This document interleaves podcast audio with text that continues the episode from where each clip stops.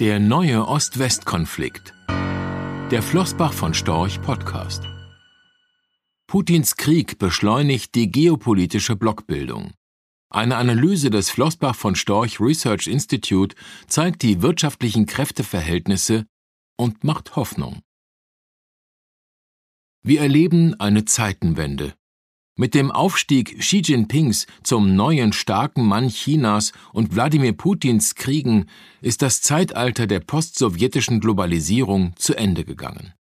Und mit dem Einmarsch der russischen Armee in die Ukraine am 24. Februar 2022 dürfte nun auch der letzte Träumer von einer harmonischen Welt auf dem harten Boden der Realität angekommen sein.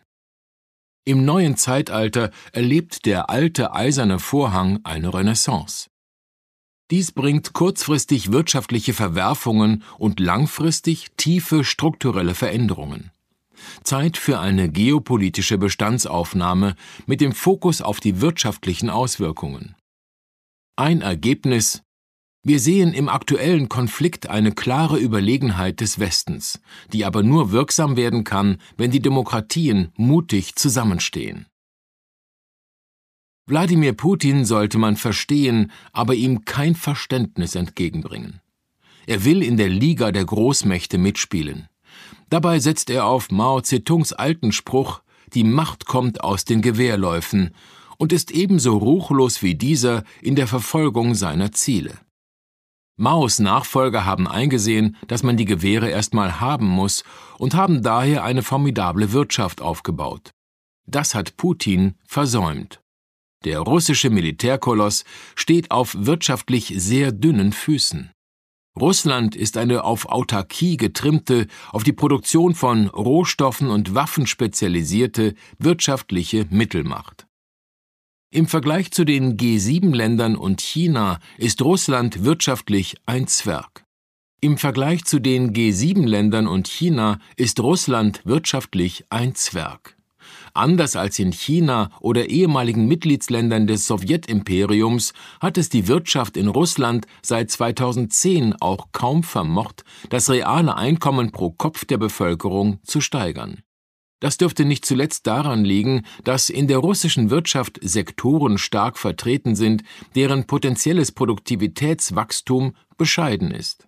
Dazu gehören der Bergbau, das auf einfachere Produkte spezialisierte verarbeitende Gewerbe und der Finanzsektor. Positiv ist dagegen zu vermerken, dass Russland nicht über seine finanziellen Verhältnisse lebt. Die außenwirtschaftliche Leistungsbilanz verzeichnet einen Überschuss und die Auslandsverschuldung ist moderat. Die Zentralbank sitzt auf einem Berg von Devisenreserven und Gold, den sie allerdings aufgrund der Sanktionen nicht mehr nutzen kann. Im Inland sind der Staat und die privaten Haushalte ebenfalls in relativ geringem Maß verschuldet. Allein die Unternehmen haben eine höhere Schuldenlast, die jedoch nicht aus dem internationalen Rahmen fällt. Die für die russische Wirtschaft schmerzhaftesten Sanktionen dürften der Abbruch der Beziehungen der Zentralbanken der USA, der Europäischen Union, Japans, Großbritanniens und der Schweiz mit der russischen Zentralbank, der selektive Ausschluss russischer Banken vom globalen Telekommunikationsnetz SWIFT der Exportstopp der USA und Südkoreas für wichtige Technologiegüter und der sofortige Importstopp der USA von Öl sein. Hinzu kommt der freiwillige Rückzug namhafter westlicher Unternehmen aus Russland. Dadurch werden die meisten Finanzbeziehungen mit Russland auf Eis gelegt und die Versorgung der russischen Wirtschaft mit für die Produktion wichtigen Zwischenprodukten eingeschränkt. Schlussendlich dürfte die Wirtschaft auf den internationalen Tauschhandel zurückgeworfen werden, mit dem sie Rohstoffe zu Discountpreisen gegen dringend benötigte Importgüter eintauscht. Die Folgen dürften kurzfristig ein konjunktureller Einbruch und langfristig die Schrumpfung der russischen Wirtschaft auf eine wie in Sowjetzeiten nach innen orientierte Binnenwirtschaft sein. Seit dem Einmarsch in die Ukraine ist der auf Hochfrequenzdaten basierende GDP-Tracker der OECD, der aktuelle Daten zum Bruttoinlandsprodukt bewertet, um knapp vier Prozentpunkte gefallen. Internetdaten weisen zusätzlich auf einen schwachen Konsum hin. Die Suchintensität nach Begriffen in den Kategorien Shopping und Reisen gehen in ähnlicher Geschwindigkeit wie im Pandemiejahr zurück. Suchen in den Kategorien Konkurs und Visum und Migration steigen schnell an. Die Prognosen für das Wirtschaftswachstum im Jahr 2022 fielen von 2,5 Prozent in den ersten Wochen des Jahres auf zuletzt minus 10 Prozent. Der russische Aktienindex ist in heimischer Währung um zwei Drittel und in US-Dollar um rund drei Viertel gefallen. Trotz einer Zinsanhebung von 8,5 auf 20 Prozent ab dem 1. Februar ist der Rubel gegenüber dem US-Dollar zeitweilig um die Hälfte gefallen. Das verringerte Angebot trifft auf eine monetär aufgeblähte Nachfrage. Seit 2015 ist das reale Bruttoinlandsprodukt BIP um nur 8 Prozent gestiegen. Dank hoher heimischer Inflation stieg das nominale BIP um 58 Prozent. Die Konsumentenpreisinflation lag darunter, da die Preise importierter Güter weniger anstiegen. Künftig dürfte aber der Wegfall vieler importierter Güter und die hohe Ausstattung der Wirtschaft mit Geld auch die Konsumentenpreisinflation zum Galoppieren bringen. Seit 2015 stieg die Geldmenge M1 um 135 Prozent und lag damit 48 Prozent über ihrem aus der Zeit von 2000 bis 2015 fortgeschriebenen Trendwert. Der Geldüberhang in Kombination mit dem Rückgang des Angebots dürfte zu dem führen, was man Schrumpflation nennen könnte. Ein Rückfall in die Zeit der galoppierenden Inflation ist wahrscheinlich. Für den Westen bedeutet die Abkopplung Russlands von der Weltwirtschaft vor allem ein geringeres Angebot an Rohstoffen und einen zusätzlichen Rohstoffpreisschock. Seit dem Einmarsch Russlands in die Ukraine sind die Rohstoffpreise zeitweise um bis zu 50 Prozent gestiegen. Der Preisschock treibt die Konsumentenpreisinflation in den USA und der Eurozone zuletzt auf Jahresraten von 7,9 Prozent und 5,8 Prozent. Da die USA netto nur wenig Rohstoffe importieren, kommt es dort zu einer Umverteilung von Rohstoffkonsumenten zu Rohstoffproduzenten, unter der die Gesamtwirtschaft weniger leidet. Dagegen wirken höhere Rohstoffpreise für Europa, das diese Produkte in größerem Umfang importiert, wie eine Steuer, deren Erträge den ausländischen Anbietern zufließen. Dies dürfte das Wirtschaftswachstum dämpfen. Hinzu kommt, dass Europa von Versorgungsengpässen betroffen sein könnte. Sollten sich die europäischen Länder zu einem kompletten Boykott russischer Rohstoffimporte durchringen oder sollte Russland seine Exporte einstellen, wäre davon vor allem die Versorgung mit Erdgas, Kohle und Öl eingeschränkt. Die am meisten betroffenen größeren Länder wären Deutschland und Italien. Dagegen ist die finanzielle Verbindung mit Russland von untergeordneter Bedeutung. Die russische Auslandsverschuldung gegenüber Banken lag Ende 2021 bei 122 Milliarden US-Dollar.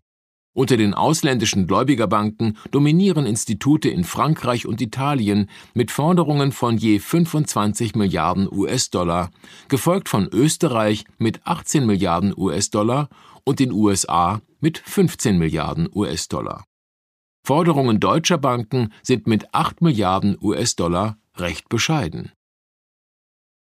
Vor diesem Hintergrund sind die Finanzmärkte seit Beginn des Ukraine-Kriegs bis auf wenige Ausnahmen recht gelassen geblieben.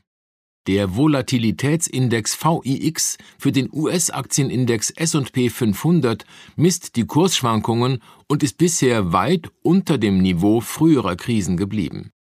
Die Aktienleitindizes in den USA und Europa haben ihre Durchschnittswerte von 2021 wieder überschritten. Dabei haben die europäischen Aktien trotz der stärkeren Betroffenheit Europas seit Kriegsbeginn nur wenig mehr abgegeben als die US-amerikanischen. Der scharfe Anstieg der Rohstoffpreise brachte einige Händler in Schwierigkeiten, die für Terminmarktpositionen höhere Sicherheiten stellen mussten. Auch einige Leasingunternehmen kamen unter Druck, weil ihre von russischen Mietern genutzten Geräte stillgelegt wurden. Insgesamt kam es jedoch zu keinen größeren Verwerfungen. Die russischen und chinesischen Machthaber verbindet die Überzeugung, dass der Westen einen säkulären Niedergang erlebt. Aus ihrer Sicht sind wichtige Gründe dafür die Zersplitterung der westlichen Gesellschaft durch Identitätspolitik und die Zuwanderung aus anderen Kulturkreisen. Vor diesem Hintergrund ist es nicht verwunderlich, dass China im Ukraine-Krieg öffentlich eine gegenüber Russland wohlwollende Neutralität demonstriert und das Land möglicherweise heimlich unterstützt. Schon oft wurde darauf hingewiesen, dass der chinesische Machthaber Xi Jinping bei aller Übereinstimmung mit Wladimir Putin über den Westen vor allem die von ihm definierten wirtschaftlichen und geopolitischen Interessen Chinas verfolgt. Insofern ist die enge Freundschaft beider Machthaber nicht uneingeschränkt. Ob Xi Putin in seinem Kampf gegen den Westen offen unterstützen wird, dürfte vor allem davon abhängen, ob Putins Krieg erfolgreich sein wird und ob sich der Westen politisch spalten lässt. Bislang ist der von Putin erhoffte schnelle militärische Erfolg gegen die Ukraine ausgeblieben und der Westen hat sich überraschend geschlossen gezeigt. Aus den Fehlern der russischen Kriegsführung kann die chinesische Volksarmee lernen. Auf die Geschlossenheit des Westens hat sie aber nur einen sehr kleinen Einfluss. Und genau diese ist die größte Hürde für eine weitere geopolitische Entwicklung im chinesischen Sinn. Denn obwohl China im Gegensatz zu Russland eine wirtschaftliche Großmacht ist, reicht sie auch im Verbund mit Russland nicht an die Wirtschaftsmacht des Westens heran. Etwas plakativ möchten wir zwei Einflusszonen entwerfen, die wir Natonien und Chinusland nennen. Dabei deckt Natonien nicht nur das Gebiet der NATO-Mächte, sondern auch befreundete Länder wie zum Beispiel Japan ab. Chinusland besteht aus China und Russland, da diese beiden Länder auf keine weiteren größeren Mächte zählen können. Vergleicht man die Wirtschaftskraft beider Regionen anhand des Bruttoinlandsprodukts, zeigt sich eine beinahe dreifache Überlegenheit Natoniens gegenüber Chinusland. Natonien und Chinusland haben bedeutende Handelsverbindungen, Russland vor allem im Rohstoff und China im Güterbereich. Doch wenn man das Verhältnis der Exporte in die jeweilige andere Region zum BIP nimmt, ist Chinusland deutlich stärker von Natonien abhängig als umgekehrt. In Chinusland beträgt dieses Verhältnis mehr als das Fünffache von Natonien. Auch bei den Ausgaben für das Militär steht das Verhältnis von Natonien zu Chinusland übrigens bei 3 zu 1. Offiziell weist die NATO zwar deutlich weniger Soldaten aus als Chinusland. Doch liegt dies daran, dass nicht alle Soldaten der NATO-Länder der Verteidigungsgemeinschaft unterstellt sind. Nimmt man als Anhaltspunkt die Zahl der Soldaten der OECD-Länder insgesamt, ergibt sich auch hier ein Vorteil für Natonien. Ein Fazit. Erneut stehen sich im Westen und Osten zwei gegensätzliche Gesellschaftsordnungen gegenüber. Im Osten gibt es die auf den Führer zugeschnittene Diktatur, im Westen die rechtsstaatliche demokratische Bürgergesellschaft. Die östlichen Diktaturen glauben an ihre systemische Überlegenheit, weil sie den westlichen Bürgergesellschaften weder Einigkeit noch Wehrhaftigkeit zutrauen. Durch Uneinigkeit und Feigheit des Westens soll dessen deutliche wirtschaftliche und militärische Überlegenheit außer Kraft gesetzt werden. Der Ukraine-Krieg könnte jedoch das Weltbild der östlichen Diktatoren zerstören. Die ukrainischen Bürger zeigen den Diktatoren, dass sie die zur Verteidigung ihres Staates nötige Wehrhaftigkeit besitzen. Und der Westen demonstriert, dass er zur Einigkeit gegen aggressive Diktatoren fähig ist. Wenn der Westen seine Einigkeit behält und sich ein Beispiel am ukrainischen Mut nimmt, wird auch der neue Ost-West-Konflikt wie der frühere mit der Bestätigung des Westens enden. Rechtlicher Hinweis diese Publikation dient unter anderem als Werbemitteilung. Sie richtet sich ausschließlich an deutschsprachige Anleger mit Wohnsitz bzw. Sitz in Deutschland, Österreich, Luxemburg und in der Schweiz. Die in dieser Veröffentlichung enthaltenen Informationen und zum Ausdruck gebrachten Meinungen geben die Einschätzungen von Flossbach von Storch zum Zeitpunkt der Veröffentlichung wieder und können sich jederzeit ohne vorherige Ankündigung ändern. Angaben zu in die Zukunft gerichteten Aussagen spiegeln die Zukunftserwartung von Flossbach von Storch wider, können aber erheblich von den tatsächlichen Entwicklungen und Ergebnissen abweichen. Für die Richtigkeit und Vollständigkeit kann keine Gewähr übernommen werden. Der Wert jedes Investments kann sinken oder steigen, und Sie erhalten möglicherweise nicht den investierten Geldbetrag zurück. Mit dieser Veröffentlichung wird kein Angebot zum Verkauf, Kauf oder zur Zeichnung von Wertpapieren oder sonstigen Titeln unterbreitet. Die enthaltenen Informationen und Einschätzungen stellen keine Anlageberatung oder sonstige Empfehlung dar. Sie ersetzen unter anderem keine individuelle Anlageberatung. Angaben zu historischen Wertentwicklungen sind kein Indikator für zukünftige Wertentwicklungen. Diese Veröffentlichung unterliegt Urheber-, Marken- und gewerblichen Schutzrechten. Eine Vervielfältigung, Verbreitung, Bereithaltung zum Abruf oder Online-Zugänglichmachung, Übernahme in andere Webseite der Veröffentlichung ganz oder teilweise in veränderter oder unveränderter Form ist nur nach vorheriger schriftlicher Zustimmung von Flossbach von Storch zulässig. Ein umfangreiches Glossar zu Themen und Begriffen finden Sie auf www.flossbachvonstorch.com/glossar/. Diese Veröffentlichung unterliegt Urheber-, Marken-, gewerblichen sowie wettbewerbsrechtlichen Schutzrechten. Copyright 2020 Flossbach von Storch alle Rechte vorbehalten